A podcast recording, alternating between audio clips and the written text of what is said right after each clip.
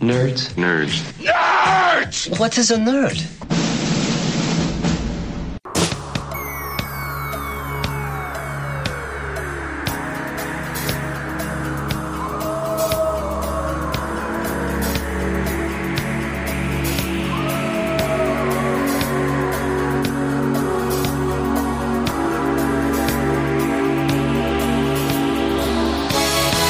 Salve, salve galera iluminada! Está começando mais uma edição do Ilumicast, o podcast dos Iluminerds. Dessa vez só temos dois Iluminerds presentes, que sou eu, Edu Alhai, e a nossa gloriosa Milk. Oi! Mas também temos convidados do mais alto gabarito para falar a respeito de um assunto que muito apetece a todos que estão aqui. Primeiramente, antes de dizer sobre o que iremos falar, eu quero apresentar com muito orgulho do Cine Masmorra pela segunda vez participando no Ilumicast, Angélica Hellish. Horror, amigo! Plagiando lá o pessoal do podcast.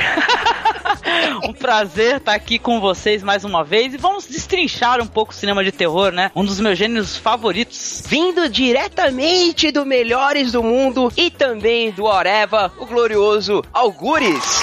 É nóis, muito obrigado pelo convite. Estamos aí para fazer o time ganhar campeonato. E também do Pod Trash, Horror, Medo e Desespero. Temos aqui Tremem e Douglas, o Exumador. Horror, caríssimos, aqui estamos nós. E se você ver um morcego voando na sua direção, mata que é o capeta! É, saravá, pra todo mundo! Horror eterno! Ooh, that's gotta hurt. E eu reuni essa galera aqui para falar exatamente como a Angélica já deu o toque sobre a história fantástica do cinema de terror no decorrer das décadas. Eu sei que é um gênero muito querido por diversas pessoas, inclusive muitos dos nossos ouvintes e leitores. Aliás, esse programa será dividido em duas partes. Esta é a primeira delas. A segunda sairá futuramente. Não estou dizendo o quão futuramente é, mas um dia sairá dependendo do apelo de vocês. Mais uma coisa que eu quero deixar claro aí pra galera, a gente vai se basear mais na história do cinema de terror em si. Então a gente não vai explicar pra você o que é o filme de terror. You know that? Creio que todo mundo já deve ter uma certa ideia na cabeça. Você desenvolva com o raciocínio que iremos ter no decorrer desta edição fantástica do Illumicast. Vambora!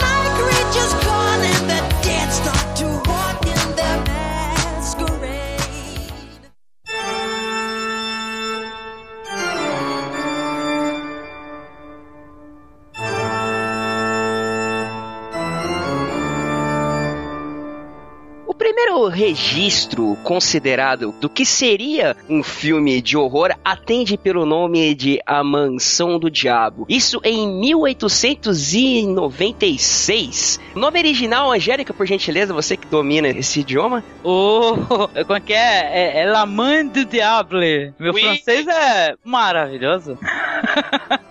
Agora eu queria trazer aqui eh, pra discussão, né, até assim um pouquinho antes, porque a projeção dos irmãos Lumière do trem funcionou como um filme de terror, bem ou mal, né? Tudo bem que o primeiro registro oficial é do Méliès, mas o horror que o pessoal sentiu na hora que viu aquele trem se aproximando, hein? A correria.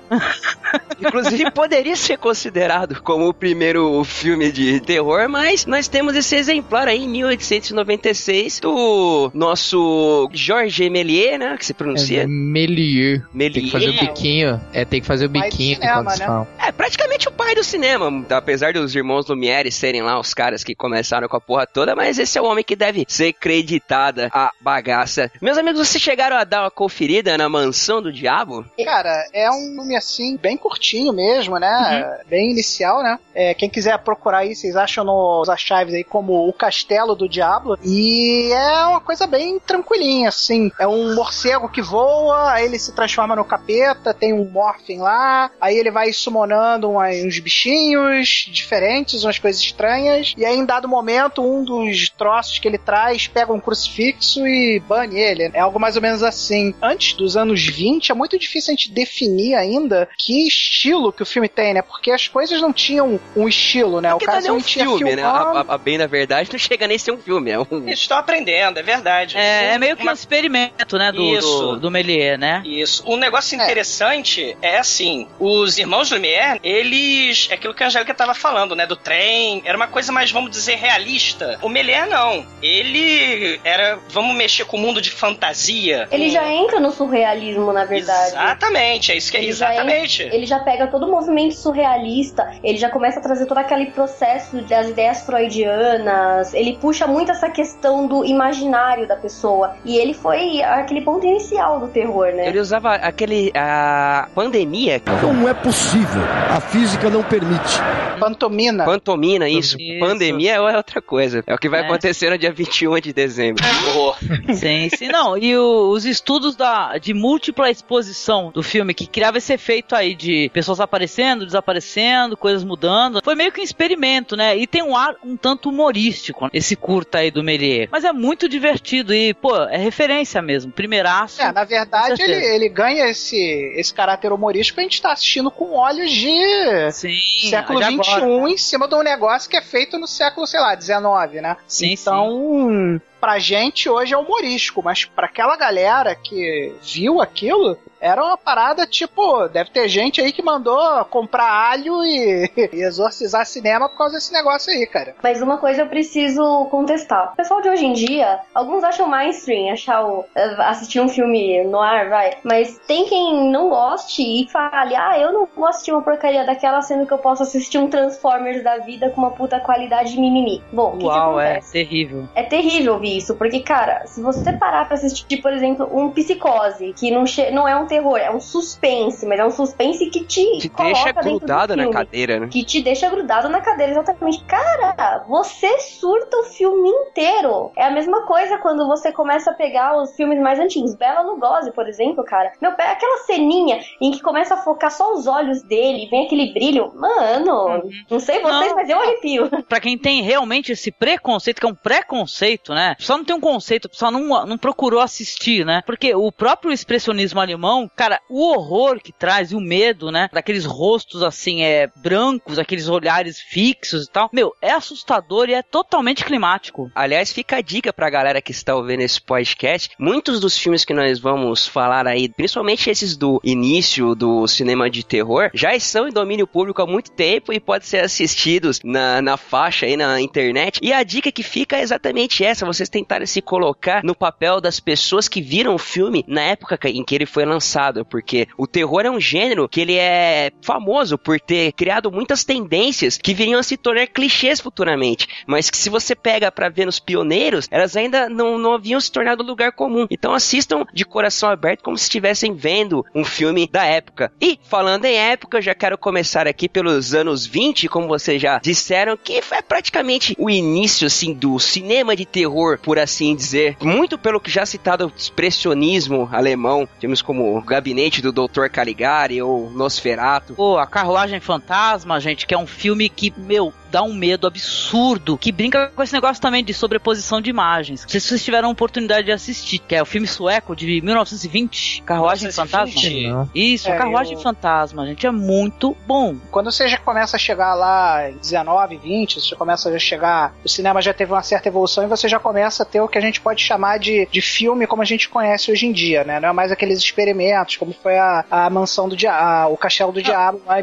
1896. Não, não, mas a já Carruagem Fantasma também, experimentação e é cinema mudo, né? Também, Sim, né? é, é cinema mudo, mas você já consegue identificar uma linha onde você consegue ver que o filme tem uma certa. Ele é mais linear, ele tem mais aquele conceito de início, meio e fim. Tanto o gabinete do Dr. Caligari, quanto Dr. Jekyll e Mr. Hyde de 1920, como a Carruagem Fantasma de 21, você já tem uma coisa muito mais é, linear do que você tinha lá em 1890 com a, o Castelo do Diabo, né? E esses filmes, cara, em especial a Carruagem Fantasma, Carruagem Fantasma é um filme que dá cagaça até hoje, bicho. Se você pegar É. ele e ver, é a forma Exatamente. como, como o cara construiu isso, cara, e você pensar que o cara bolou aqueles negócios lá em, em 1920, é muito impressionante. I am Dracula.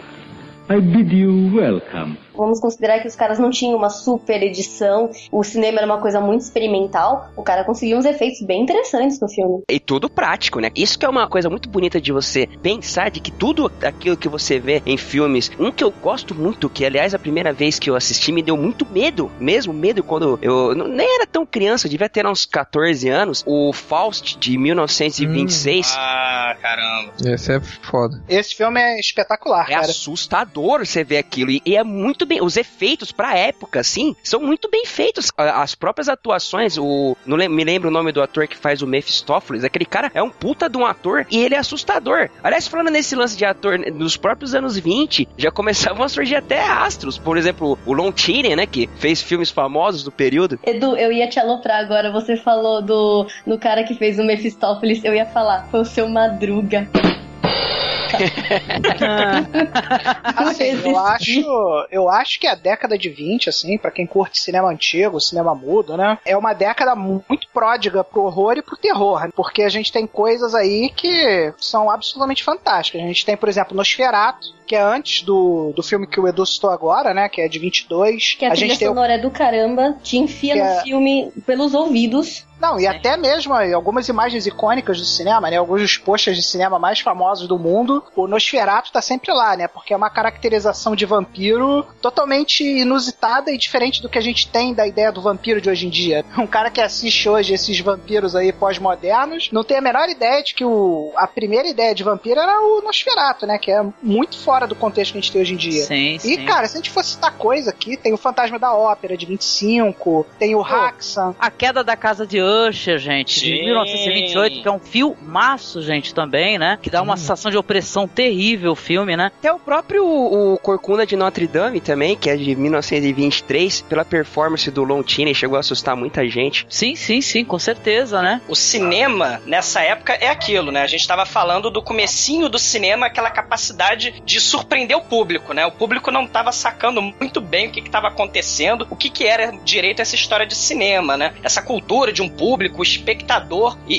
e, era de surpresa mesmo. Você ia e se surpreendia com a capacidade do Méliès, por exemplo, de criar ilusão. E, e ilusão pródiga para causar terror também, né? Causar o sobrenatural é muito vinculado a essa habilidade do diretor, principalmente, né? A gente estava falando, né? Parece que é tosco hoje, mas para aquela época você conseguir surpreender um público, né, no cinema, com aqueles, sei lá, morceguinhos com fios pendurados. É bem interessante. Já nos anos 20, uma coisa muito bacana é um viés, vamos dizer, mais psicológico, sabe? O, o, o filme do Nosferatu, por exemplo, vocês estão falando, né, um dos ícones do expressionismo, é um horror psicológico, em 1920 e pouco. Ele tá dentro já, né, do, do surrealismo e do expressionismo. E, só que aí ele usa locação real, né, diferente do Dr. Caligari, né, que são aqueles cenários uhum. distorcidos, aquelas sombras, aquela maquiagem pesada, o expressionismo ângulos, ele diferencia. Né? Os ângulos estranhos, né? É, o, sim, o expressionismo sim. ele tem essa diferença do, vamos dizer, se a gente ficar nesses termos técnicos, né, do caligarismo, né? Tem essa, Exatamente. Tem essa, denomina, tem essa distanciamento, né? Um usa locação real, atores muito preocupados com o viés psicológico, as tramas preocupadas com essa questão psicológica. O caligarismo não, parece um sonho ou diria até mais um pesadelo. O gabinete do Dr. Caligari é um pesadelo. Sim. Isso é muito bacana. Eu acho que uma das uh, pegando o gancho, eu, eu acho que uma das grandes, grandes contribuições dessas, dos filmes dessa época é que eles não tinham muleta, né? Tipo, os clichês ainda não tinham sido criados, eles não, não podiam se dar ao luxo de pegar fórmulas prontas, né? Então cada filme era uma construção uh, original, pelo menos dentro do, do cinema. cinema. Surpreendendo, cinema surpreendendo. É, cada filme era um filme diferente e era uma forma diferente de fazer terror, era uma forma diferente de fazer cenário, era uma forma diferente de, de, de causar medo, era uma forma diferente de causar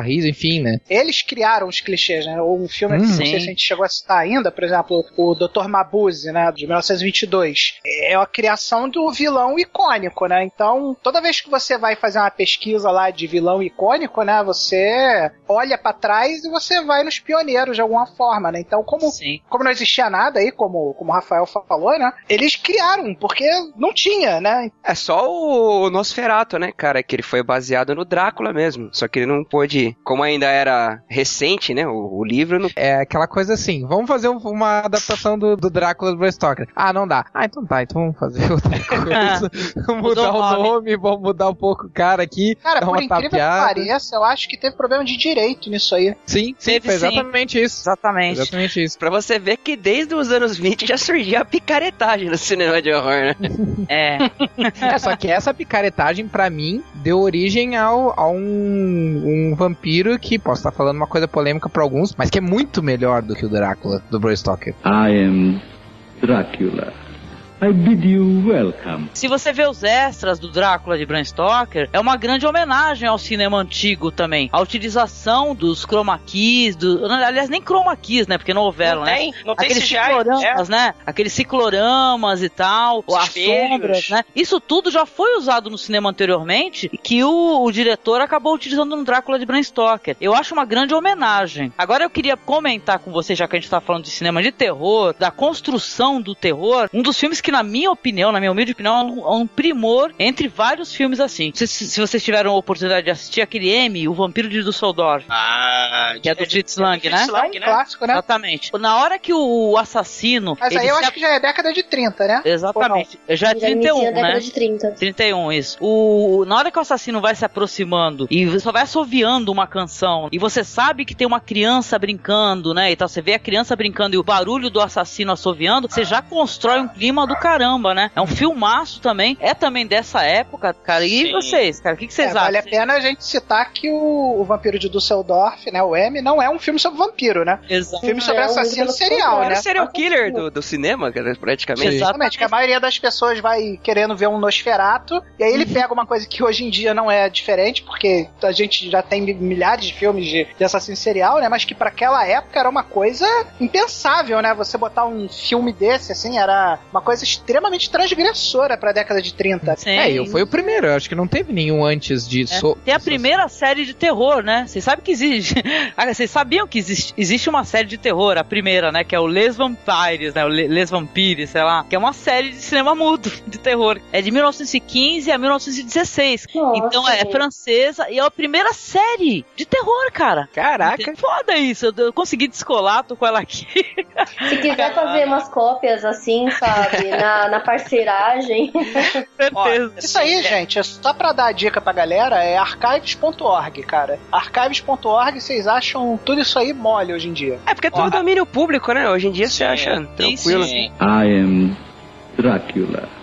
I bid you welcome. Anos 20, eu recomendaria de coração filmes importantíssimos. Bases, né, pro cinema de terror que virá, pro cinema noir e, e- e o que for, né? O Nosferatu, que a gente tá falando aqui, o gabinete do Dr. Caligari, principalmente, né? Dizem até que o Cesare é o primeiro zumbi, né? É, eu acho, é, cara. Eu acho que é. Não é verdade? É o primeiro zumbi, sim, cara. Sonâmbulo, né? Com as mãos pra eu frente, né? direto, cara, o pessoal fala do White Zombie, White Zombie do é, o gabinete do Dr. Caligari. Exatamente. Primeiro zumbi, porra. O Golem é um filme de monstro, né? Sim. O, de 1920. E o Gabinete das Figuras de Cera. É aquela história, Caralho, né? É Douglas, esse filme é muito foda. Sim, são três histórias, né? Tem Vão Terrível, tem Jack Stripador, tá entendendo? É, é- é- são vieses que o terror vai levando, né? Isso nos anos 20, assim, eu acho importantes esses filmes. Aqueles cenários que a gente, sei lá, hoje em dia é cenário do Chaves, né? Mas, poxa, pra época é bem interessante. São todos filmes mudos, evidente. Mas, assim, constroem fundamentos e pilares importantíssimos pro que virá no terror, na minha opinião. Já que é referência, vamos falar do Haxan também, que é a cenografia do Exorcista e a cenografia do Massacre da Serra Elétrica são visivelmente inspiradas no, no Haxan também, né? Filmaço. Quem puder assistir também, Haxan, cara. Tem no ah, YouTube. Tem, né? Meu Tem Deus. inteirinho. Charia, é sinistro, cara. E no comecinho, cara, isso é muito legal, né, cara?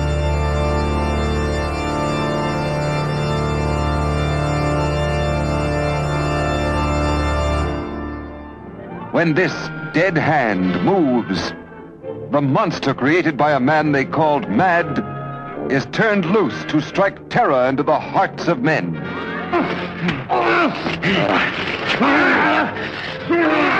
To shock women into uncontrolled hysteria.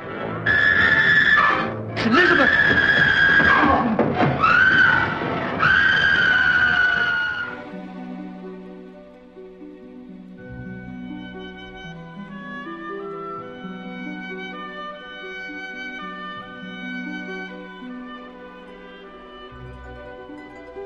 falando em, em referências, já que a gente citou todo esse cinema dos anos 20, é, expressionismo, esses filmes em preto e branco, mudos, a gente chega à década de 1930, onde o cinema já se desenvolveu, os filmes mudos começaram a desaparecer e a vir os primeiros filmes falados, e a década de 30 foi marcada por monstros clássicos da mitologia europeia. Aliás, uma frase que define o cinema de terror da década de 30, acho que a Mariana vai concordar comigo, que é I am Drácula.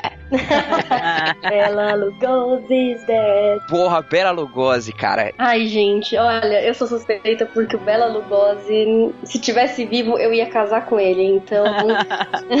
o que eu acho importante a gente citar, nessa década, o terror, então, seria monstros ou personagens ou criaturas ou histórias do terror gótico britânico, né? Dos séculos passados, né? Século XVIII. A literatura influenciando o cinema de terror. Nessa época, acho que é importante a gente citar isso, né? Tiveram duas grandes décadas de monstro, dos monstros icônicos, né? A primeira década ficou entre as décadas de 30 e 40, que aí os monstros eram, tinham uma visão muito mais séria e literária, como o Douglas está citando aí. Mas a gente teve a década dos monstros também em 1950, que aí começou a descambar pro terrir, que aí era a superexposição dos monstros, mas isso aí a gente fala lá na década de 50. Então, o lance da década de 30, o a Universal, né, a norte-americana, que começou a pegar e fazer esses filmes com os ícones clássicos do folclórico europeu, como o Drácula. Você vê que o Drácula ainda nem era folclórico, era recente, né? Mas o lobisomem, o, a, a múmia também é dos anos 30, né? Dois nomes que marcaram o Boris Karloff e o Bela Lugosi, que a gente já citou. Na década de 30 teve filmes estranhíssimos. O Douglas deve adorar esse, que é o Freaks, de 1992. Cara, esse filme é um dos meus filmes favoritos dessa época época. Essa época é uma época meio careta, né? Estamos criando paradigmas e códigos de conduta em Hollywood. Tal do Código Reis, que é aquele que vai é, definir que não pode ter decote, não pode ter cena de beijo, não pode ter muita.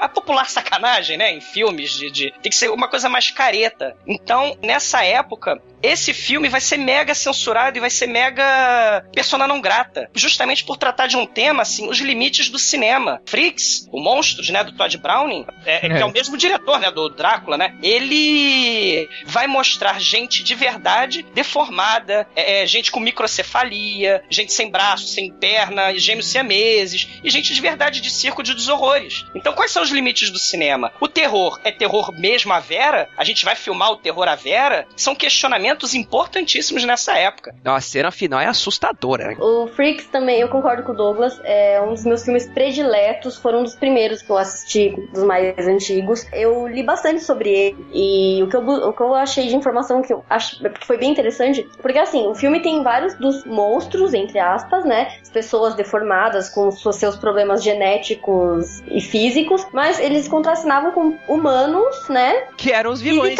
da história. Que eram os vilões e pior, que pessoas vivem com 100% da sua saúde, sabe? Aí o que acontece? Dentro dos sets de gravação, havia o preconceito. Ele, as, os perfeitinhos não queriam contracenar ou simplesmente fazer o um filme com o pessoal que os freaks. Então você vê que pra época já era uma coisa pesada. Esse filme eu considero um dos primeiros, assim, underground no sentido revolucionário mesmo. De, sabe, inovar certos padrões de conduta daquela galera que é underground, sabe? Contra o sistema. De realmente ir além do, do pré-estabelecido. Exatamente, exatamente, exatamente. Porque é um filme, Perfeito. nessa época, que tá indo contra a caretice bizarra. A Betty Boop tava proibida, porque ela era considerada prostituta. Né? Ela é, né? Mas, bom, a Boop é foi... outra parada, né?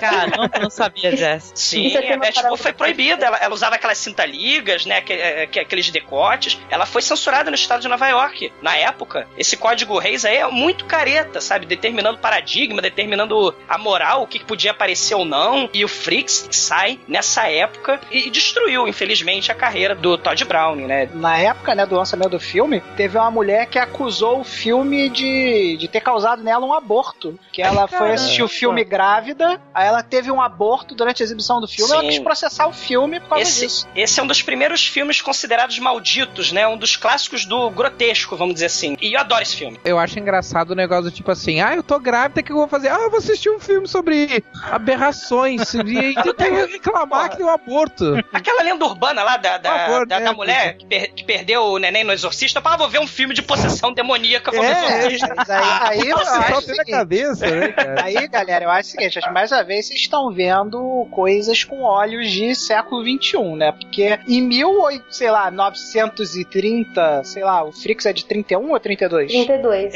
Então, em 1930, você não tinha internet que você entrava lá no omelete.com e perguntava, e aí, é sobre o que é o filme? Porra, Devolvia, mas o filme tinha fita Freaks, passando cara. num cinema e entrava, É, né? exatamente. Não é, é como se o título enganasse os caras. Mas aí que tá, né? É, é, eu concordo um pouco com o que o Manel tá falando, porque geralmente quando você vai num freak show, né? Porque o filme é sobre um circo de horror. Você entra pagando ingresso, você sabe que você vai lá e vai assistir aquelas pessoas deformadas, fazendo números circenses. Agora o filme é realmente, você tem. É um filme muito surpreendente. Inclusive tem o tem um seriado, é recente, acho que 2006, se não me engano. O se chama Carnival, Ah, que nossa. passou na HBO. Puta, Esse cara. seriado é sensacional, E eles cara. se Os seriados. Freaks. I am Dracula. I bid you welcome. Galera, sabe o filme do período dos anos 30 que eu acho muito válido citar? Não é exatamente um filme de terror, mas é um groundbreaking, filme que quebrou paradigmas, na minha humilde opinião, tanto quanto o Cidadão Kane, que é o King Kong. É, sim. filme de monstro, Sim, sim, fato, né? É verdade. Eu só queria dar uma citadinha rápida, que a gente falou do Lugosi, mas a gente não falou do Karloff. Hum. E o Karloff, ele, em 31, fez o Frankenstein. It is bad to be alone. Alone. Bad. Friend. Good. Friend.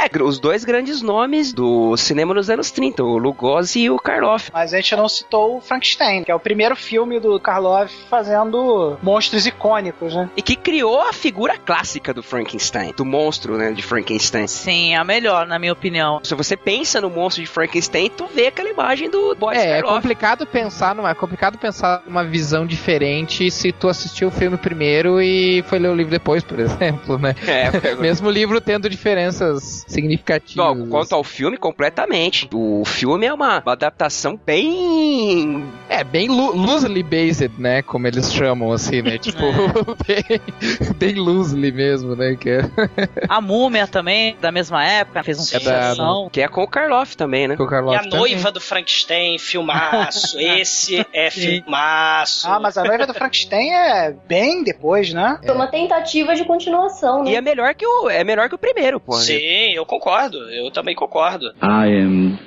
Dracula. I bid you welcome. Um filme dessa época, dos anos 30, é um filme malucaço. Não é bem gênero terror, mas ele é importante, assim. Quer dizer, importante, né? Isso aí são aquela coisa maluca que a Mariana tava falando, do surrealismo. É um filme muito loucaço, que é o Maniac. É um filme de 34 e é insanidade total, porque o sujeito mata e, e as pessoas e vai reencarnando as pessoas. Então tem cenas muito viajantes nesse filme. O Homem Invisível é na década de 30 também, né? Acho que sim. É, a Sim, primeira sim. versão. 33, se eu não me engano, é acho. De... Isso, isso. É do James Whale, né? Também é uma coisa impressionante os efeitos que eles criaram na época. Eu É, lembro o- que eu assisti bem mais velho depois, né? Já tinha uns 20, 20 e poucos, e eu fiquei impre- realmente impressionado com a qualidade técnica do- dos efeitos do, do filme. Não, o impressionante do, do filme é que eles conseguem fazer um filme ágil só usando o som. E a sonorização é do, é do James Whale, né? Que é um cara aí mega famoso com efeitos sonoros da época. E o filme ganha muito no- nos efeitos sonoros, porque você não tá vendo nada, né? Porque o homem é invisível, Hum. como título né? Essa era uma grande vantagem dos filmes daquela época, né? Que os filmes mais atuais se apoiam em trilha sonora, aquela coisa que vai crescendo e tal. Os filmes dessa época se aproveitavam dos efeitos sonoros pra, Sim. pra criar aí o, a- o suspense, né? O, o, o clima de a- aflição no espectador. Na verdade, eu acho que eu, eu mais assim, mais como cagação de regra, mas eu acho que o- nessa época o som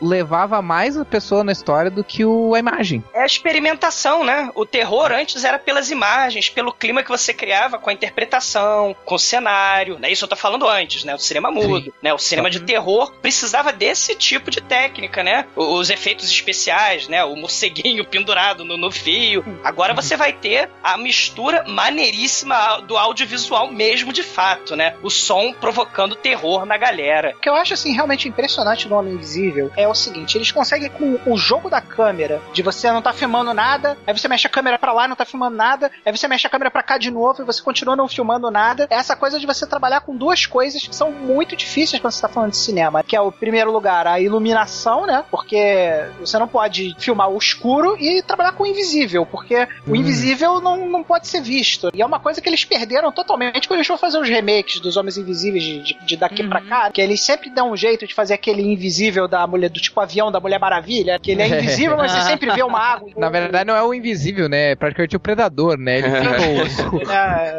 e esse filme do, do Homem Invisível de 33, ele consegue realmente trabalhar com o invisível e o recurso que ele usa pra potencializar isso é o som. Eu acho um filme mega genial, assim, falando de, de cinema mesmo, né? É um trabalho quase matemático, né? Mas você- vocês, real. conseguem, vocês conseguem imaginar como é que eles. Até hoje, sim, vendo esses filmes antigos, às vezes eu penso como é que os caras conseguiam fazer esse. Porque eu tinha citado do King Kong, eu vi no- na época que o Peter Jackson fez a refilmagem, que muitos diretores são fanáticos pelo King Kong. E hoje em dia eles tentaram reproduzir os mesmos efeitos em stop motion e se ralaram que não conseguia fazer a mesma coisa que os caras faziam na época. E eu imagino no Homem Invisível, como é que eles conseguiram fazer aquela cena que o Homem Invisível se despe, começa a, a tirar as faixas e, e a roupa e aquela coisa fica pairando no ar e você acredita mesmo, cara. Você tá vendo aquele negócio e, e é impressionante. Eu não consigo Aham. conceber como é Cara, que. isso aí, isso aí não é nem. Isso aí não é nem. ah, Entre aspas, né, não é nem cinema, isso é ciência praticamente. Mas antes de ser cinema, é também cinema, né? Mas é ciência praticamente, né? I am Dracula. I bid you welcome. Sabe essa parada que vocês falaram do som? Aliás, pegando pelo próprio Drácula, o Drácula praticamente não tem música, né? É basicamente sons e, e os diálogos, né, cara? Cara, uma coisa que o Drácula tem, que é interessante, é, em se tratar de som, é porque ele foca assim, o barulho dos bichos, por exemplo, o uivo do, do lobo, o barulho das asas do morcego enquanto tá voando. Mas, gente, também a atuação dos profissionais, né? O Bela Lugosi descendo aquela escadaria, isso é clássico, não é à toa. Você tem a qualidade de atuação e a habilidade de causar clima mesmo de Cara, suspense, de horror. O Bela, né? o Bela Lugosi no Drácula, em especial na cena dele descendo a escada, é um negócio que eu classifico como canastrice que dá certo. Cara, tem alguns canastrões que os caras são tão canastrões, tão canastrões, tão caricatos no que fazem, que acaba ficando uma parada absurdamente maneira, cara. E o Lugosi é especialista nisso. É, dá a volta Ele era um completa. canastrão lindo, gente. Ele era um canastrão lindo. Ah, e dá a volta completa, né? Fica incrível né, no final de contas.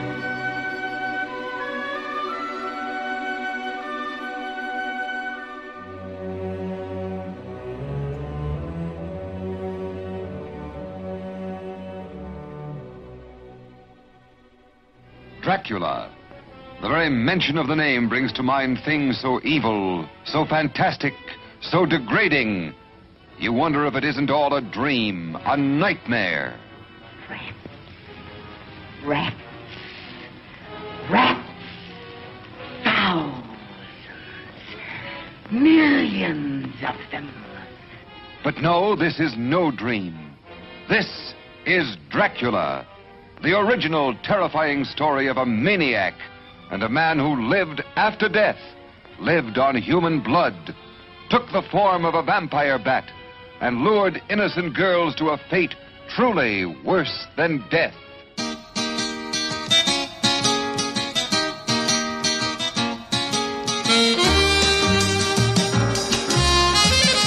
A gente falou aí dos monstros dos anos 30 e agora a gente parte aí pros anos 40 que devido a aquele evento trágico que marcou a história da humanidade não teve muito desenvolvimento, né, no, no cinema. O... É, Rai, posso citar um filmezinho da década de 30 que eu acho importante? Claro, claro, amigo. 40? Cara, tem um filme que é um filme de terror que eu considero como o primeiro filme de survivor horror do cinema, né? Que é o Daqui a 100 Anos. Que é o Things to Come de 1936, que é um filme que ele mistura um pouco de ficção científica, né? Porque ele é uma coisa assim meio pós-apocalíptica, né? E gera uma espécie de, de praga, né? Onde as pessoas vão morrendo e cria uma peste que é a peste dos errantes. Então, tipo, eu acho um filme legal de citar porque tem agora essa coisa do, do survival horror, né? Muito popularizada aí com os jogos, né? Resident Evil, os próprios filmes de Resident Evil, né? Mas isso tem filme do, da década de 30 que fala sobre isso, né? Então quem puder ver esse daqui a 100 anos, né? Em inglês, é, Things to Come, por favor, assista que é um filmaço. Aliás, o Treme, você me lembrou de outra coisa também, agora que você falou de survival horror, que no, nos anos 30 a gente teve também o que foi considerado o primeiro filme de zumbis, que é o White Zombie. Só eu e o Douglas não concordamos, mas...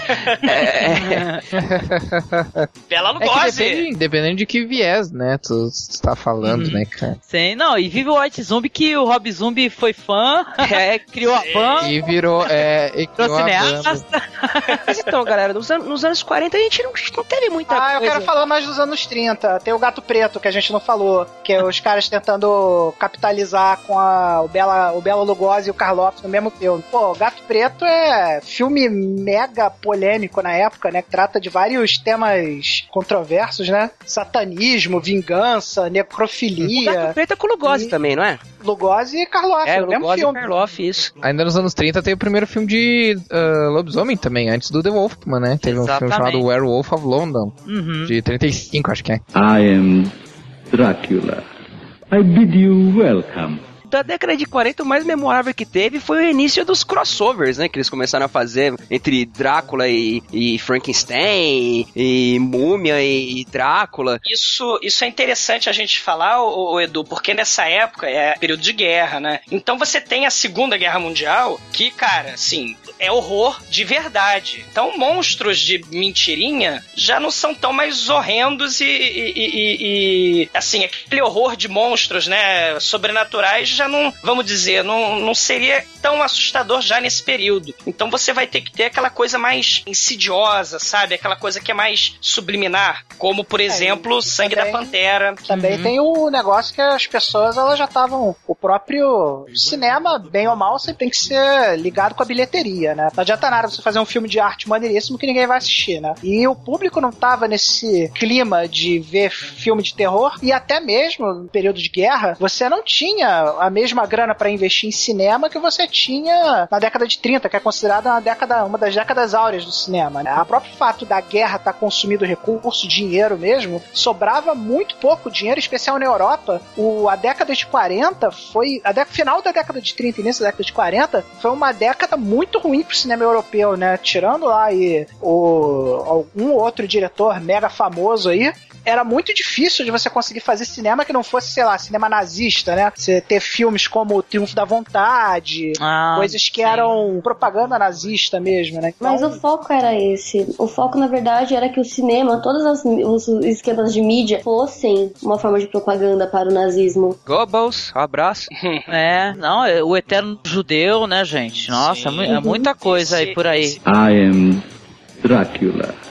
I bid you welcome. Um filme da década de 40 que eu gosto muito, apesar de ser um filme, podemos dizer até B, que é um dos primeiros filmes de baixo orçamento, que é o Cat People, de 1942. Filmaço. Você nota o baixo orçamento e é é um dos primeiros que você vê como as pessoas driblam esse negócio. Apesar de a gente ter falado de Drácula, Frankenstein, você tinha a Universal atrás bancando. Então a galera tinha recursos pra fazer o, o seu trabalho. O Cat People é uma coisa completamente assim, mãos à obra, coisa que viria a ficar famosa alguns anos depois. É, a década de 40 nos Estados Unidos não teve tanta influência dessa coisa que eu falei da grana, né? Essa coisa que eu falei da grana foi mais na, na Europa mesmo por conta do, do cenário de guerra. E Só que esse iniciozinho da década de 40, ela, ela foi muito marcada pela superexposição dos monstros icônicos, né? Que então eles começaram a fazer filmes mais galhofa em cima de Drácula, de Frankenstein, essas coisas, né? O cinema mudou um pouco, né? No, entre, sei lá, meados da década de 40 pra frente, né? É isso, e os crossovers, basicamente. Mas se a década de 40 não teve, assim, tanto a oferecer quanto o início do século 20, a década de 50 foi o oba-oba, né, cara? Acabou a guerra, que trouxe inspiração pra caraca pra galera fazer filmes com aberrações, é, alienígenas e monstros. Pra todos os gostos, Sim, né? é, envolvendo é, é, monstros vindos da radiação nuclear. Ah, aí veio o horror do, do fim do mundo, o horror, o medo do demônio. Aí começou a vir esse subgênero, né? O horror Tem- da tem- ciência. Isso, da também. ciência. Nessa época aí que tem o Invasores de Corpos, né? A primeira versão. Muito é, bom da, é da década de 50. Pô, tem- vamos, chamar, vamos chamar isso tudo aí de Atomic Horror pra facilitar a nossa vida.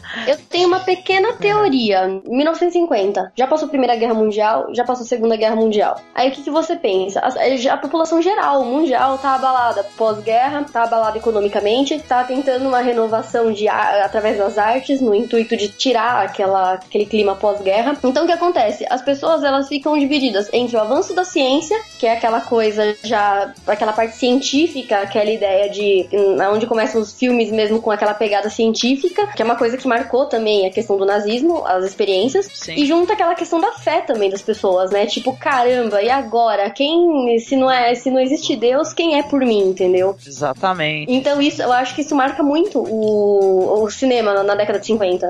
A minha opinião sobre isso, vamos dizer, o horror ele mexe muito, vamos dizer, com superstição. Então você tem aquele medo Uhum. do desconhecido. A radiação nuclear naquela época não era bem conhecida da maioria, né? Então era Você um conhecia tema... o horror, medo e desespero que ela causava, né? Exato, mas você não sabia. É. Então tudo era radiativo, né? O monstro, o Godzilla, um expoente que veio dessa época, que surgiu, era um monstro radioativo. Né? O primeiro Sim. filme é um filme de horror. Ele destrói Tóquio como uma bomba nuclear. A, a bomba nuclear cai sobre o Japão. É um horror de fato. Depois é que vai vir a galhofada do Godzilla. A série Godzilla galhofada, né? Mas Sim. os primeiros dois filmes são dignos de constar em lista de terror. Essa coisa do terror atômico, ela tem, ela tem uma característica muito interessante, que é a seguinte: era uma época muito diferente, né? Você não tinha a comunicação que você tem hoje, né? Não tinha CNN ao vivo mostrando, e olha lá, lá vem a bomba caindo no meio de Hiroshima. Então você tem ali Hiroshima e Nagasaki, que efetivamente viveram aquele horror, né? Aquela coisa realmente escabrosa e assustadora, sem dúvida nenhuma foi o período, talvez o período mais absurdo e bizarro que a Terra já viveu, mas ao mesmo tempo as pessoas elas não tinham proximidade com aquilo. Então elas sabiam que uma coisa muito terrível tinha acontecido, mas elas não conseguiam vivenciar aquilo, que não era uma experiência próxima deles. E eu tô falando aí gente aqui que tá do outro lado da cortina de ferro aqui, tô falando de Estados Unidos, América do Sul, a gente que vive aqui no, no Ocidente. É, mas é, te- existe também a outra questão psicológica que é a crise da fé na ciência, vamos dizer assim. Que a gente viveu a- antes das guerras, a gente vivia uma era de que a, a ciência ia resolver tudo. E aí a gente teve uma guerra depois da outra, e aí a gente criou uma arma com a ciência, que é aquilo que podia resolver todos os problemas e transformar o mundo numa utopia. A gente criou uma coisa que é capaz de destruir a Terra várias vezes. assim. Então, eu- mesmo as pessoas não entendendo exatamente o que, que era, elas entendiam uma coisa: a ciência já não era mais o porto seguro que se achava que era. I am Dracula. I bid you welcome. Os filmes baseados nessa temática de monstros, formigas, aranhas, bichos gigantes, Alienígenas. alienígenas, seja uma- tenha sido até uma, uma alternativa até pra amenizar a, a- mente das pessoas quanto ao horror real que foi vivido na década passada, né? É, apesar de que eu vejo, apesar de que eu vejo também por um outro lado, assim, porque, tipo assim, eu acho que nem, sei quem foi que falou que, que nos anos 40 teve aquela coisa de, ah, tava acontecendo a guerra, então o pessoal não tava mais muito interessado em aquilo que era fantástico, fantasia e tal. E aí eu acho que depois da guerra tudo podia acontecer, entendeu? Ah, uma mosca da cabeça branca não era, um, não era uma coisa ah, Impossível, sobrenatural, vamos dizer, era um terror real, era uma coisa que, pra cabeça das pessoas daquela época que não tinham um grande conhecimento de ciência, ou até para contexto histórico da época, não se tinha um grande conhecimento de certas coisas, aquilo era possível, podia mesmo acontecer, né, cara? Então também te- tem esse. É, realmente, é realmente. Daria medo pra caralho, cara. I am Dracula. I bid you welcome. A gente pode pegar a década de ouro da Inglaterra, que é a nossa querida Hammer Filmes, né, cara?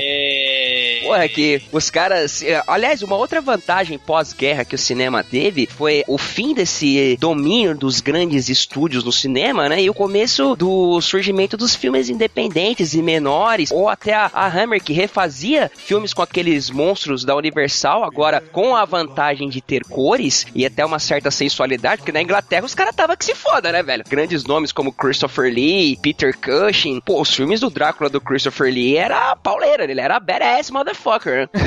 Ah, cara, assim, é a maldição do Frankenstein, cara, é, é- é o filho do Frankenstein e por aí vai, né?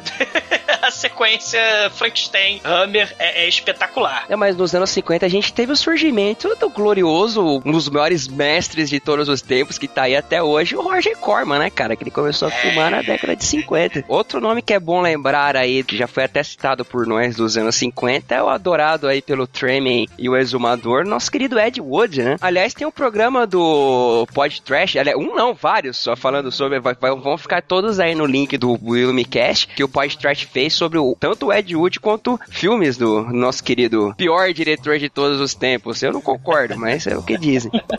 Beware of the blob, it creeps and leaps and glides and slides across the floor, right through the door and all around the wall. A splotch, a blotch, be careful of the blob. Beware of the Welcome to a night of total terror.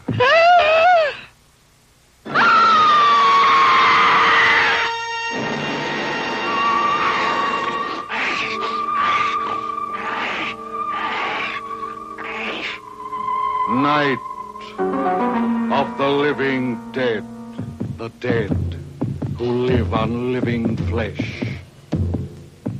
The dead whose haunted souls hunt the living. The living whose bodies are the only food for these ungodly creatures.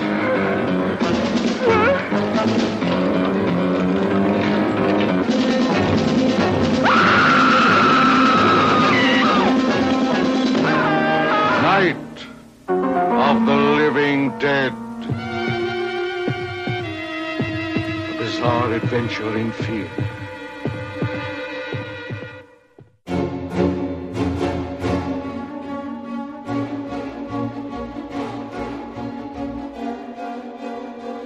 Passando pela década de 50, a gente chega aí numa, não só das minhas, mas acredito que de todos vocês também, décadas aí preferidas do cinema de terror, que é a de 1960, né? A ascensão dos filmes B, dos filmes trash. A gente teve, porra, Alfred Hitchcock. Galera, o que, que vocês acham dos anos 60? Muito Cara, bom, os anos muito bom. 60 são os anos mais poderosos da era do cinema de terror por um motivo muito simples. Nós temos o maior diretor de terror de todos os tempos. José Mojica Marins, o Zé do Caixão. que é a vida. É o princípio da morte. O que é a morte? É o fim da vida. O que é a existência? É a continuidade do sangue. O que é o sangue? É a razão da existência.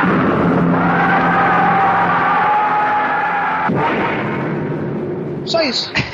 Ah. A trilogia clássica do Mojica é, é de 62, 63, 64. É isso, Douglas? Tô errado? É, meia-noite levarei sua alma.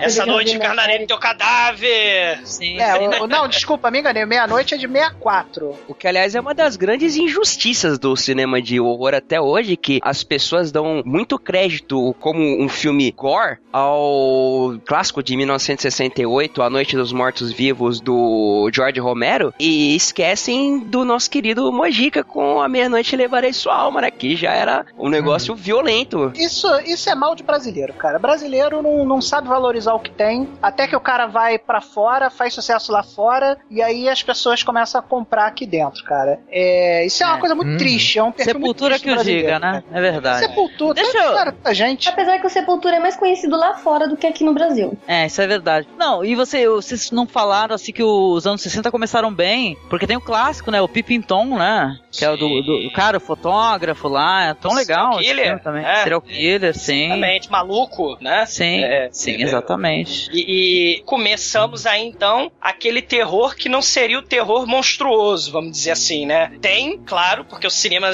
na década de 60 já expandiu vários braços, vários tentáculos do mal. A parada explodiu, cara. Foi pra Sim. tudo que é lado. É suspense, é gore, é terror. Uhum. É isso. Então, Pô, tem um que não dá pra deixar de citar, que é o Aldeia dos Amaldiçoados, né, cara? Dos anos 60 também. sim, Uhum. eu gostaria de Pô, citar. esse assim, filme é sensacional. É o das criancinhas, né? É, das crianças com os olhos do, do clipe da, da Bonnie Tyler.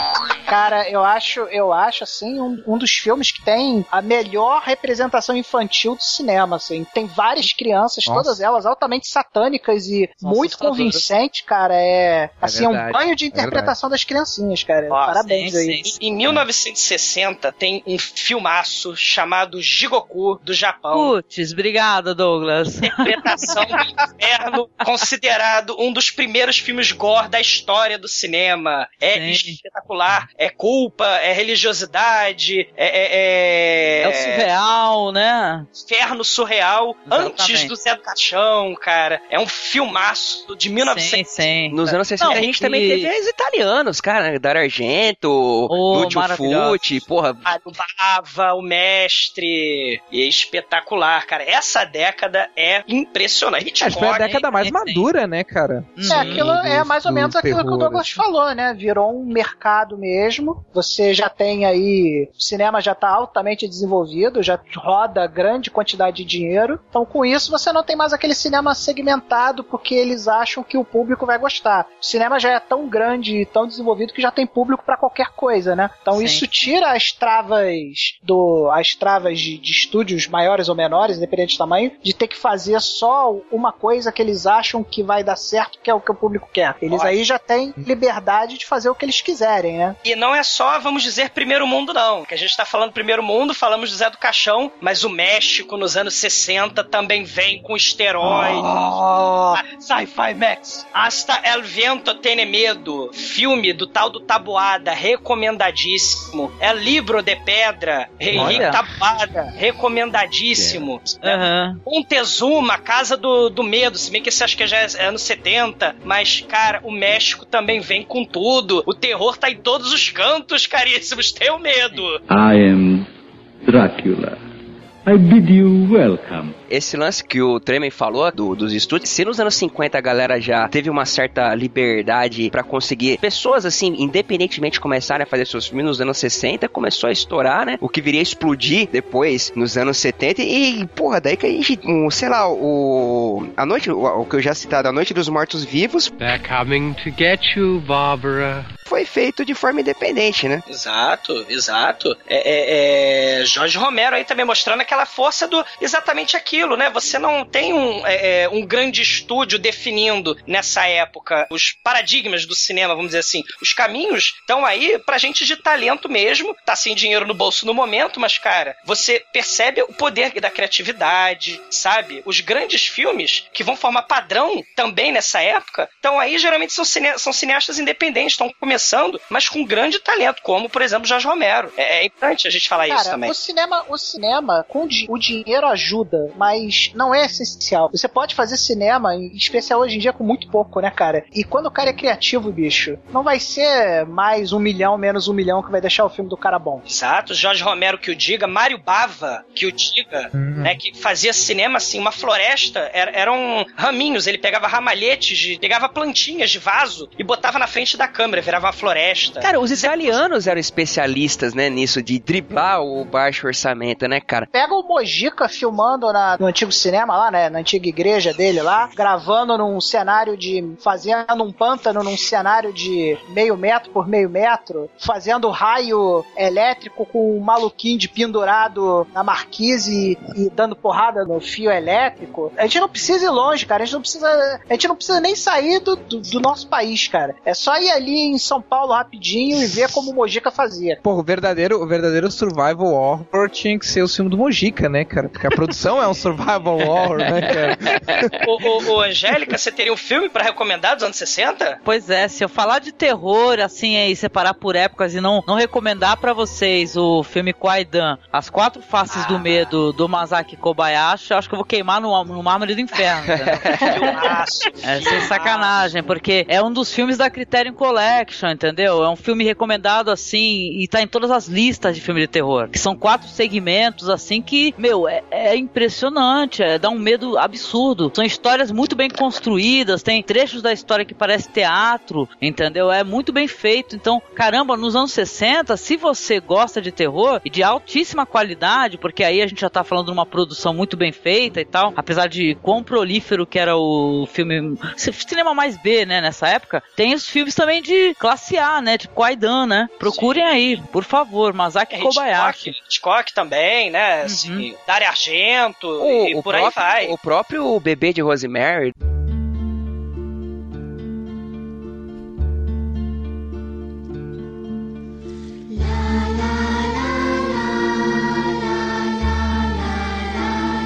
Esse- O lance do cara é sensacional. Alguém assistiu Bitter Moon? Ah, sim, sim. Lu- Lua de Fel. I am Dracula. I bid you welcome. Agora, assim, é importante, então, já que a gente tá falando de filmes mais safadinhos, os anos 60 é importantíssimo a gente citar essa questão da sexualidade nos filmes. Você tem o terror, mas você já vai ter aquele gore slasher, tipo Rachel Gordon Lewis, que vai ter aqueles filmes de mulher pelada com peitinho de fora, ou o filme do Mario Bava, mas já são mulheres é, sendo assassinadas nos slashers, mo- slasher movies. É isso, né? Douglas, vem muito dos quadrinhos pulp, né? Que vale a gente citar, né? Que... E os diários também. Sim, É. no, no Japão vai ter também isso, só que de forma japonesa, né? O estilo japonês. Os tais dos. De forma maluca, você quis dizer. né? Na- é, é, seria literatura erótica violenta também, né? O pulp japonês nessa época vai gerar filmes. Os anos 60 eu acho bacana a gente comentar sobre esse tipo de coisa mesmo. É aquela teoria da contracultura já, né? Então os tabus sexuais estão caindo e você tem no horror também a temática sexual de forma mais explícita. Queria explodir, explodir de vez nos famigerados anos 70, né, meu querido? E aí que, aí que a coisa desandou. Aí a galera falou, vambora, vamos nessa. É, anos 60, 70 é sexo, é demônio, é, é- é tudo.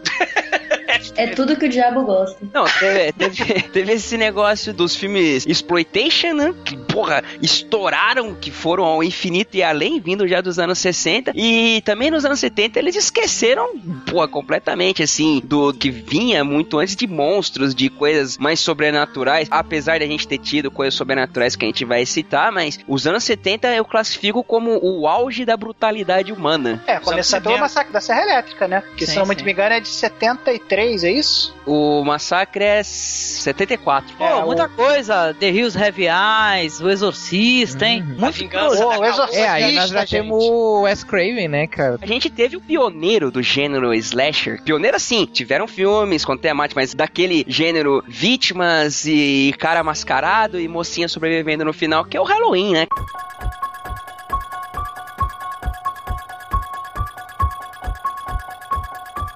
Eu acho digno a gente fazer uma podcast só falando de Sexta-feira 13 e outra de Halloween. Ah, isso, é, isso, vai, As duas. isso vai ficar pra segunda parte quando a gente vai falar dos anos 80 pra frente. É. Ah, eu, eu ainda, Cara, eu assim- ainda ficaria triste. Eu acho que os anos 70 merece também um, um- um espaço, cara. O- Cara, a começar, a começar do seguinte, os anos 70 tem o melhor filme de terror já feito em todos os tempos, que vocês já citaram aí, que é o Exorcista.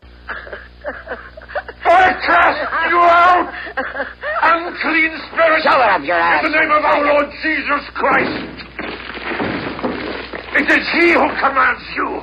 He who flung you hence of heaven to the depths of hell! Fuck him! Begone! Fuck him, Garrus! From this creature of God!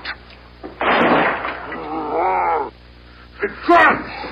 In the name of the Father, and of the Son, and of the Holy Spirit! O Exorcista, pra mim, é a coroação do que deve ser um filme de terror. Impressionante, cara. Eu me lembro da primeira vez que eu vi o Exorcista como se fosse hoje. Eu devia ter, assim, tipo, 14 anos de idade, 13 anos de idade, sei lá. Meu irmão, eu vi aquele negócio, cara. Bicho, eu não passava alfinete, cara. Eu, cara, eu fiquei dois dias sem conseguir dormir, porque foi um filme, assim, Perturbador, né? extremamente perturbador Cara, pra época, independente de né? religião, assim, de você, de você ter crença ou não, é um filme perturbador de qualquer jeito. Você falou que você viu, não me lembro, não sei quando aí que tu falou, mas mas hoje ele ainda continua funcionando lindo e maravilhoso, cara. Sim. Não, eu fui, eu fui assistir na época quando eles fizeram o Director's Cut e fizeram o relançamento no cinema. Eu fui ao cinema Ah, assistir, eu cara. também. Eu, eu tive todo o prazer de ter novos cagaços, tipo, quando a menina anda pela parede, desce a escada que nem aranha, é, com o corpo totalmente retorcido. É, sabe, é um filme que eu não tenho como descrever assim, porque é-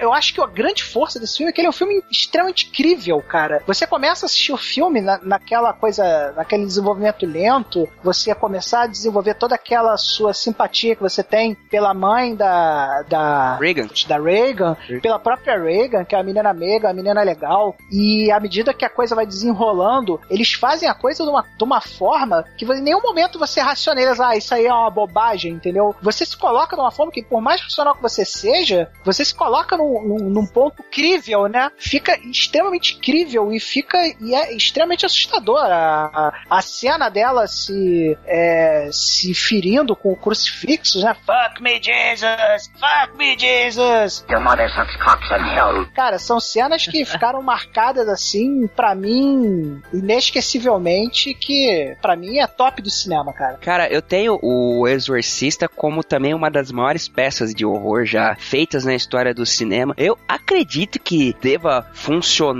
muito mais assim para pessoas que ah, têm uma crença mais desenvolvida, religiosa e tal. Acho que é agressivo, né? É, é blasfêmico. Tem gente que eu conheço que não assiste filme Exorcista, porque realmente acredita nesse tipo de coisa e tu não querem chegar perto Caramba, do filme. Olha só. E é como a gente tava falando, é aquilo que hoje em dia se, se virou ah, argumento de marketing pra filme, do tipo filme ser mais realista, o Exorcista fez sem precisar disso como argumento de marketing, né, cara? Ele É, e pegou, corroborando- pegou o tema e, e usou, e usou, tipo assim, ó, vamos tornar isso verossímil, vamos fazer como se pudesse acontecer com qualquer pessoa na sua própria casa, com seus próprios filhos, sabe? Então, é pesado mesmo, assim, o tema, né? corroborando tudo que o Rafael tá falando agora, né? Ainda tem toda a mística em- por volta do filme mesmo, né? A maldição do exorcista, né? De que a galera morrendo lá, todas aquelas lendas urbanas, algumas nem tão lendas assim, outras lendas urbanas, que ajudam a criar toda essa mitologia em volta do filme, né? O exorcista é muito mais que um filme, é uma mitologia, né? Uma coisa. Aham. É, é muito bacana, cara. É muito Cria status de. É, cria status de mito, né? Aí o filme se torna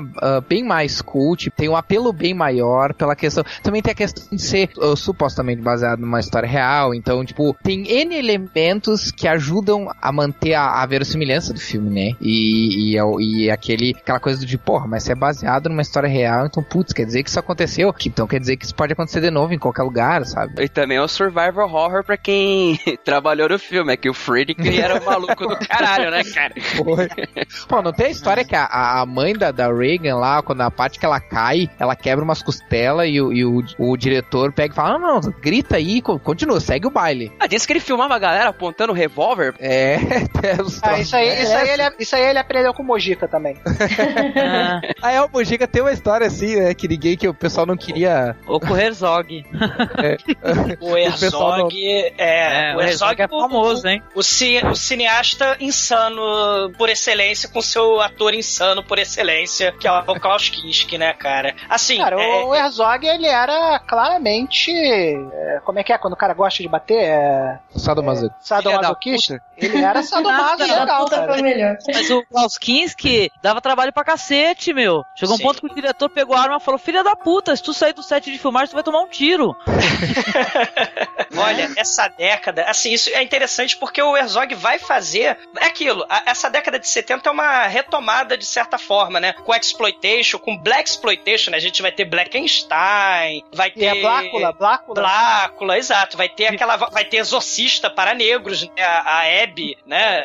Então, você tem uma certa retomada de certos ícones do terror, mas o Herzog vai homenagear o Nosferatu, um filme de 79, que é um filmaço. Quem assistiu o original, por favor, assistam o filme do Herzog. Muito do- bom. Do, do. Filmaço. É filmaço. muito lindo, gente. Assistam, Sim. por favor, do Herzog. E pra falar de terror nessa década, gente, muita galera, gente finíssima, a pura nata do cinema de, de terror, do cinema surreal, escalafobético, tá aí, né? A gente tem o Cronenberg, a gente vai ter, cara, muita gente, vai ter o, o Dias Franco era anterior, mas ele também Carpenter, aparece aí, John. Carpenter, Ken Ken Russell, Russell. vai fazer o isso. Devils, Ken Russo Demais filmaço. os Devils, pelo amor, assistam. Sim, Devils, filme de. É um filme de histeria coletiva sobre o medo da religião. Então você tem freiras insanas. Tem um que é anterior, que é o Madre João of, of Angels, né? A Ma- Madre João, que acho que é de 60 e pouquinho, se eu não tô enganado, que é um pouco parecido também, né? Mas ele é mais sisudo, né? Ele, ele é mais clássico. Mas o Devils é.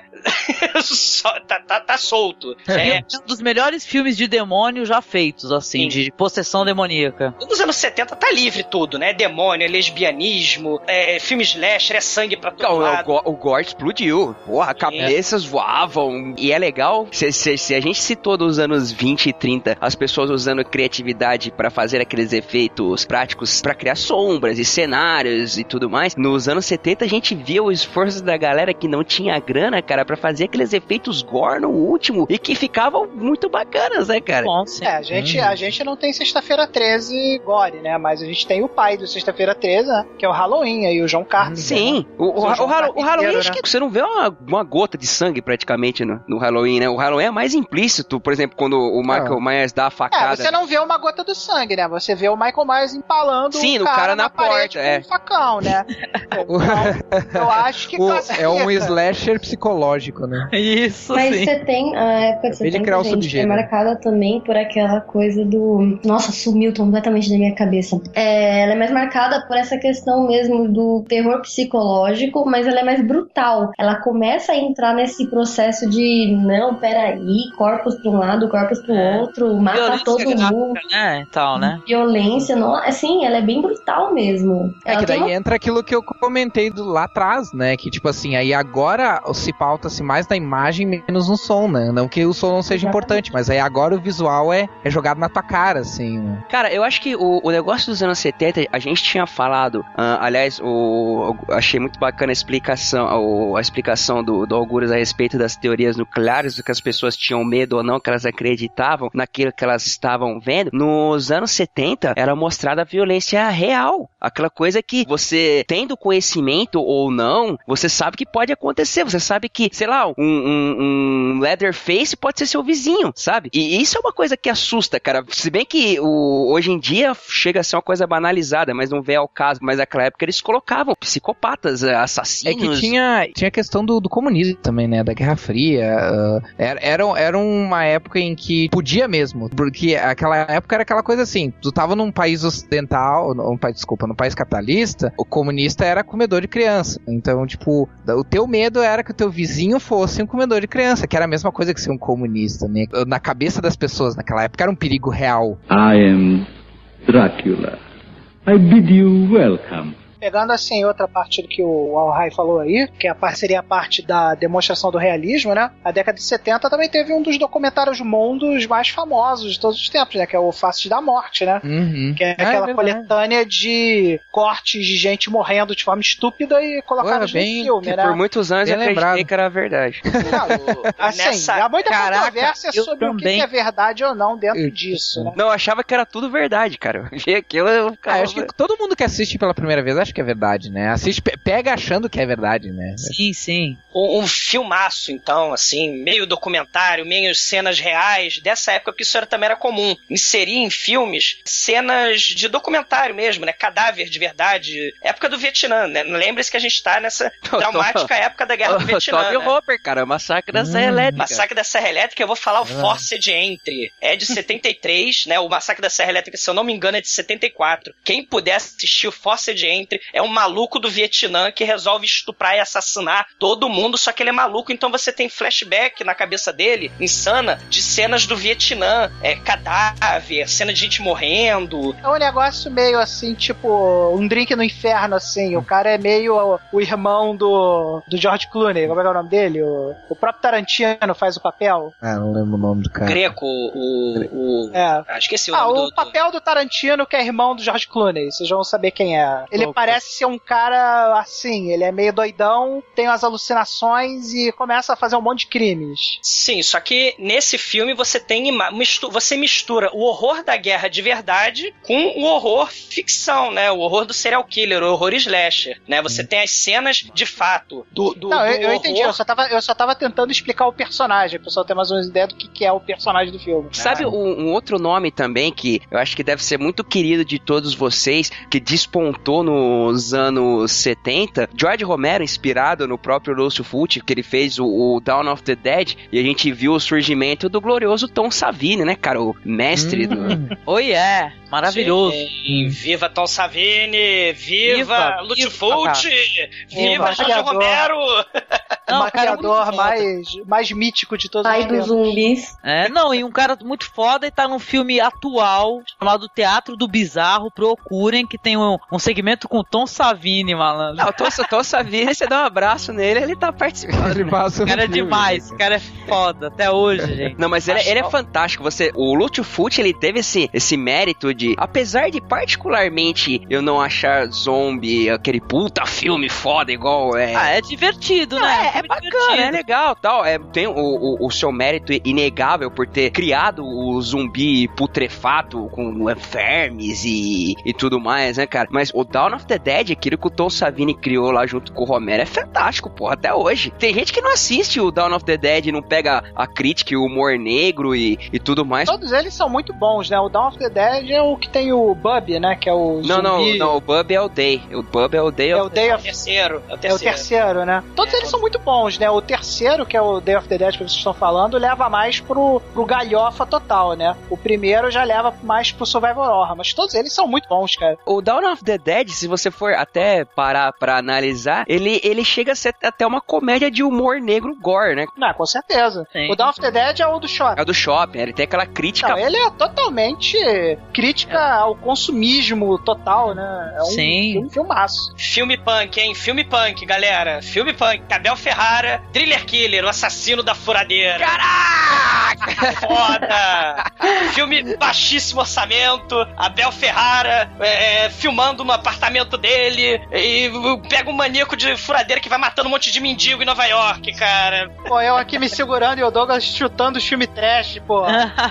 É isso porque o nosso foco era terror, já virou pra trash. Não, mas a década de 70 É. foi o auge do trash exploitation. A galera despirocou, velho. Mas Aquele- terror e trash tem tudo a ver, né, cara? Eu acho que Sim, tem muita gente aquele- até que confunde os dois conceitos, né? Tem gente que acha que trash é filme de terror B, né? Na verdade, é, Não na é verdade eu acho isso. que eu acho que pelo menos eu vejo aqui o pessoal ah, ah, vê terror psicológico como suspense e gore ou barra trash como terror. Tanto Sim, que o pessoal vê, por exemplo, o filme, sei lá, os outros, aí diz, não, mas não é um filme de terror, é um filme nem de suspense, isso- né? O pessoal confunde existe- isso. Pra isso que existe o pod trash, pra colocar um pouco de luz na mente desses desses pouco iluminados. Entender que o trash é uma coisa muito mais abrangente. Aliás, meus queridos ouvintes, todos os links de todos os podcasts que nós citamos, os nossos convidados, estarão disponíveis na área de comentadas do Ilumicast, inclusive a, a maravilhosa coluna do nosso querido Rafael Rodrigues, que vai estar lá também.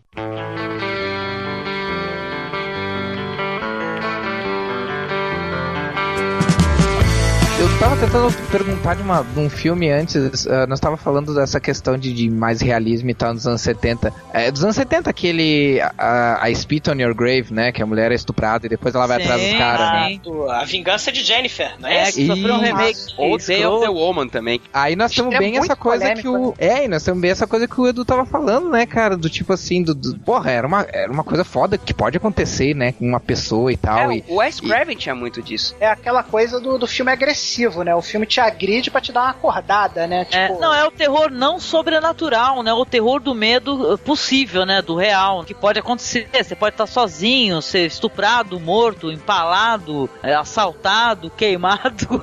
é, e é como o Tremer falou ali, né? É o, é o terror pra dar um sacode no cara, né? Isso, Assim. fica esperto, né? O terror fica esperto. Não, você pega, o- É. você pega o exemplo próprio do Wes Craven, o Last House on the Left, né, cara?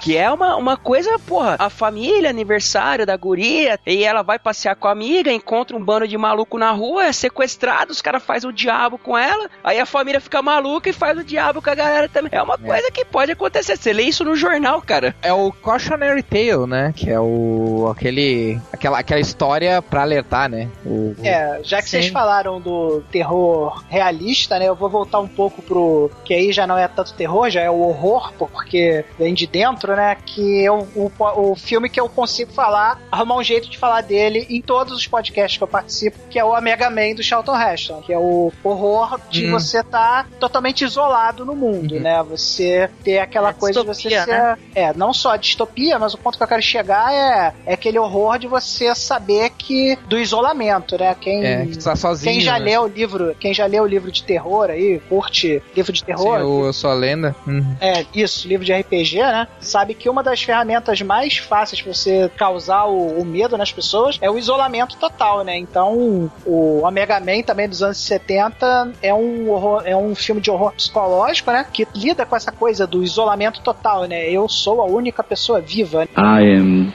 Dracula. I bid you welcome. Cara, sabe o que você me lembrou, ô Tremen, falando do. Me lembrou do Eu Sou a Lenda, Richard Madison e tal? Que nos anos 70 a gente teve o surgimento de aí, de um de um dos grandes nomes do cinema mundial, aclamado por muitos, que começou fazendo filmes, digamos, de terror, que é o Steven Spielberg, né, cara? Nos anos 70, com o Encurralado e o Tubarão. O filme que fez as pessoas que não moravam na costa ter medo de tubarão, né? Ah, E foi na mesma época aquele filme Orca, Baleia Assassina também, que é, considerada terror. É, o Orca veio na esteira do caça-níquel do, do tubarão, Veio né? no Depois mesmo que, eles viram né? que, depois que eles viram que bichos malévolos da água causavam horror extremo nas pessoas, né? Eles muitas resolveram bilheterias. procurar, é, e bilheteria gigante, né? Eles resolveram procurar o caça-níquel e, e aí, galera, o que mais que tem no oceano que pode te matar? Vamos procurar aí. Um que eu queria recomendar é o Fantasma. É 79, Coscarelli. Anos 70 é Porra, isso, né? caralho. Fantasma 79, verdade, velho. Fantasma é a quadrilogia mais coerente da história do cinema de terror. E a história é parecida, né? É cineasta sem grana no bolso, com talento, fez um filme baixíssimo orçamento que mexeu com a cabeça de muita gente, né? E virou filme cult pra cacete. Eu não né? sei como é que o Tal Man não é incluído em listas de ícones do terror, como Michael Sim. Myers e Chuck, Fred Krueger e o caralho. Ninguém lembra do pobre do Tal Man. Mas, galera, infelizmente a gente já tá aí falando ah, há bastante tempo, né? Porra, Ah. eu quero agradecer imensamente a presença aí de todos vocês. Pô, infelizmente a gente não pode mais falar que tem muita coisa a ser dita ainda, mas ah, eu quero convidar todos vocês para estarem de volta na segunda parte desse nosso podcast sobre a história do fantástico cinema de horror, que a gente já vai abranger a década de 80 até os dias atuais. E eu quero chamar aí as considerações finais e também agradecer a participação de cada um de vocês, começando com o nosso querido Algures aí. O que, que tu tem a falar, camarada? Não, eu queria agradecer o convite. É um, apesar de eu conhecer mais as bases, sim, psicológicas, antropológicas, filosóficas do terror, do, que propriamente o cinema, é um assunto que eu curto bastante. E agradeço conhecer o pessoal aí. Agradeço ter conhecido os sites que vou começar a frequentar com certeza. Não garanto que eu vá ouvir os podcasts, porque eu não ouço nesse que eu participo. Mas que filho da puta, olha aí, veja você. E Ele é sincero. Mas os, te, mas os eu leio. É, é uma maldição da, da minha vida. Ah, mas. E quem quiser acessar o- os sites que eu escrevo, o Areva, ah, que eu tenho uma coluna chamada Madrugada Macabra, que é sobre terror. Não é só sobre filme, né? Ela é sobre o gênero como um todo, então falo sobre várias coisas, inclusive histórias, entre aspas, reais. Agora tenho tentado fazer uma vez por mês, mas antes era semanal, mas não tenho mais condições de fazer semanal. E o MDM, que, né, é o, é o pânico dos sites de quadrinhos, ou seja, é uma merda, mas é, é engraçado às vezes. Quem gosta do pânico provavelmente vai gostar do MDM, então apareçam lá que acho que, que é divertido. E mais uma vez agradeço, agradeço o convite aí. É isso aí, Angélica Hellis, diretamente lá também do Cine Masmorra. Olá, é o seguinte, eu agradeço o convite, eu fiquei muito emocionada de falar de terror, que é um gênero que quem me conhece, sou muito fã, mesmo mesmo. Então, convido você que gosta de cinema de terror, que procure o cinema de terror de vários países, porque muito se fala do terror espanhol, né, e tal, e muito se fala do terror francês, que tem um novo cinema de terror francês, né? Que ele é mega extremo e gore. Então procure conhecer aí vários filmes foda que tem aí, que é pouco tempo, gente, pra gente poder relacionar tantos filmes bons, entendeu? Hum. Então a brincadeira é você continuar experimentando, né? Olha, brigadíssima. E quem quiser conhecer um pouco mais sobre o que a gente fala de cinema, que a gente tem esse, esse negócio de experimentar cinema, né? E compartilhar com os outros as ideias de cinema, passa lá no cinemasmorra.com.br, que a gente tem lá vários projetos lá, vários formatos diferentes e todos falando de cinema ou mangá, né? Ou animes, bons animes, mas a gente tá sempre na busca de coisas diferentes e interessantes para apresentar. Brigadíssima Edu e obrigada a todos que estiveram presentes aqui. E também aí os amigos diretamente lá do Pod Trash, um podcast que eu tenho muito carinho, que eu tô sempre ouvindo aí, os caros Exumador e Tremem. Tremem, por gentileza, meu caro, diga você aí primeiro. Faço minhas as palavras do, do Rafael e da Angélica. É, muito obrigado pela oportunidade de estar falando sobre um assunto que eu curto muito, um assunto que eu curto tanto que eu já, inclusive, já escrevi sobre ele no meu blog pessoal. Eu comecei a fazer uma linha do tempo dos filmes trash desde o início do cinema, né? Quem tiver curiosidade aí de visitar o Diário do Babaca, que é o meu blog pessoal, e procurar lá em Cinema Trash, vocês vão ver que eu tava fazendo um, um, trabalho que é muito parecido com o que eu falei aqui hoje, né? Que eu começo lá desde 1800 e pouco e vou até. No meu blog eu só consegui chegar até, até a década de 30, infelizmente. Pretendo retomar e continuar mais pra frente aí. E, cara, agradecer muito ao Edu que me convidou assim com bastante antecedência, me deu bastante tempo pra me preparar, falar bem, falar bastante.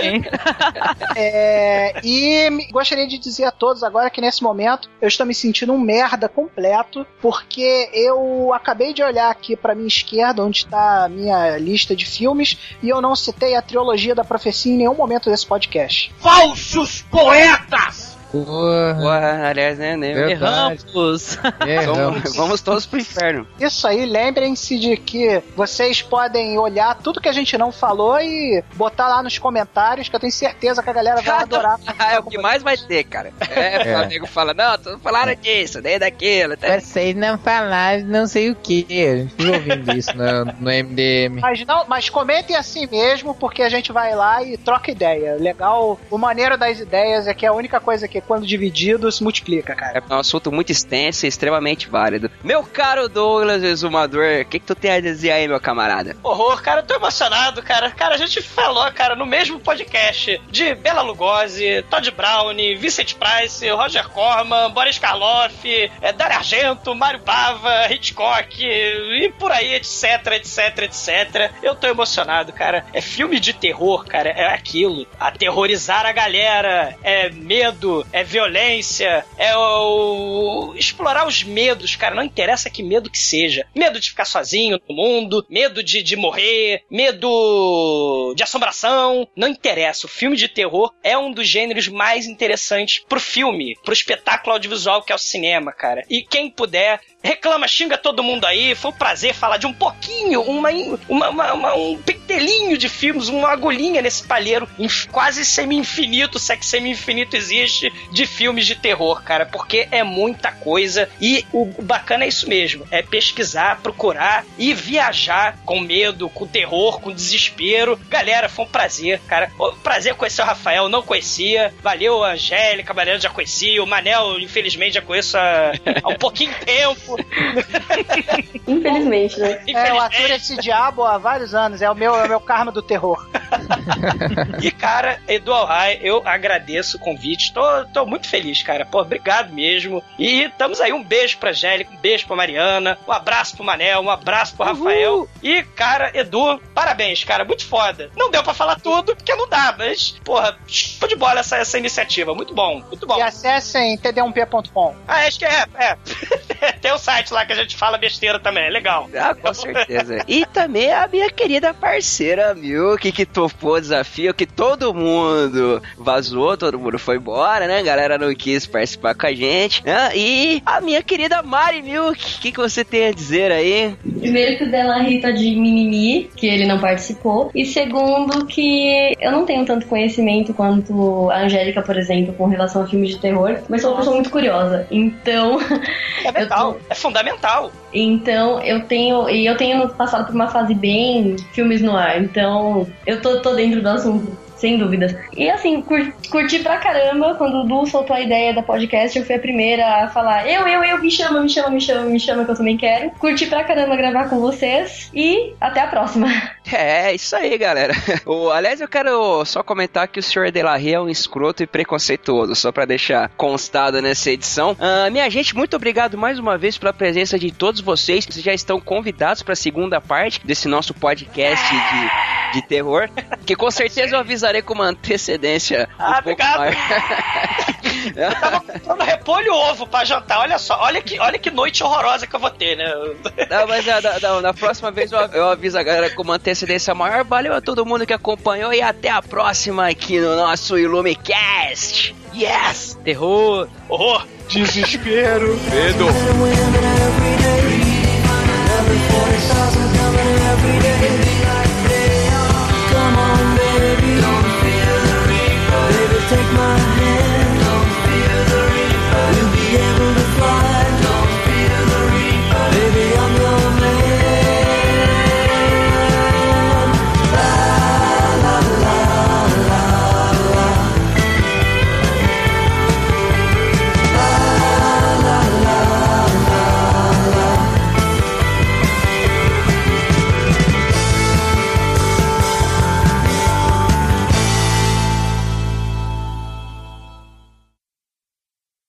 eu tivesse vivo, ele tava ganhando do Neymar, eu acho. Nossa, não importa, gente. Eu Porra, de longe, né? Pô, mas Aí se ele ele tivesse vivo, ele ia ser o Drácula, não o Belo Lugosi. Exato, esse é muito vivo. Com certeza, com certeza.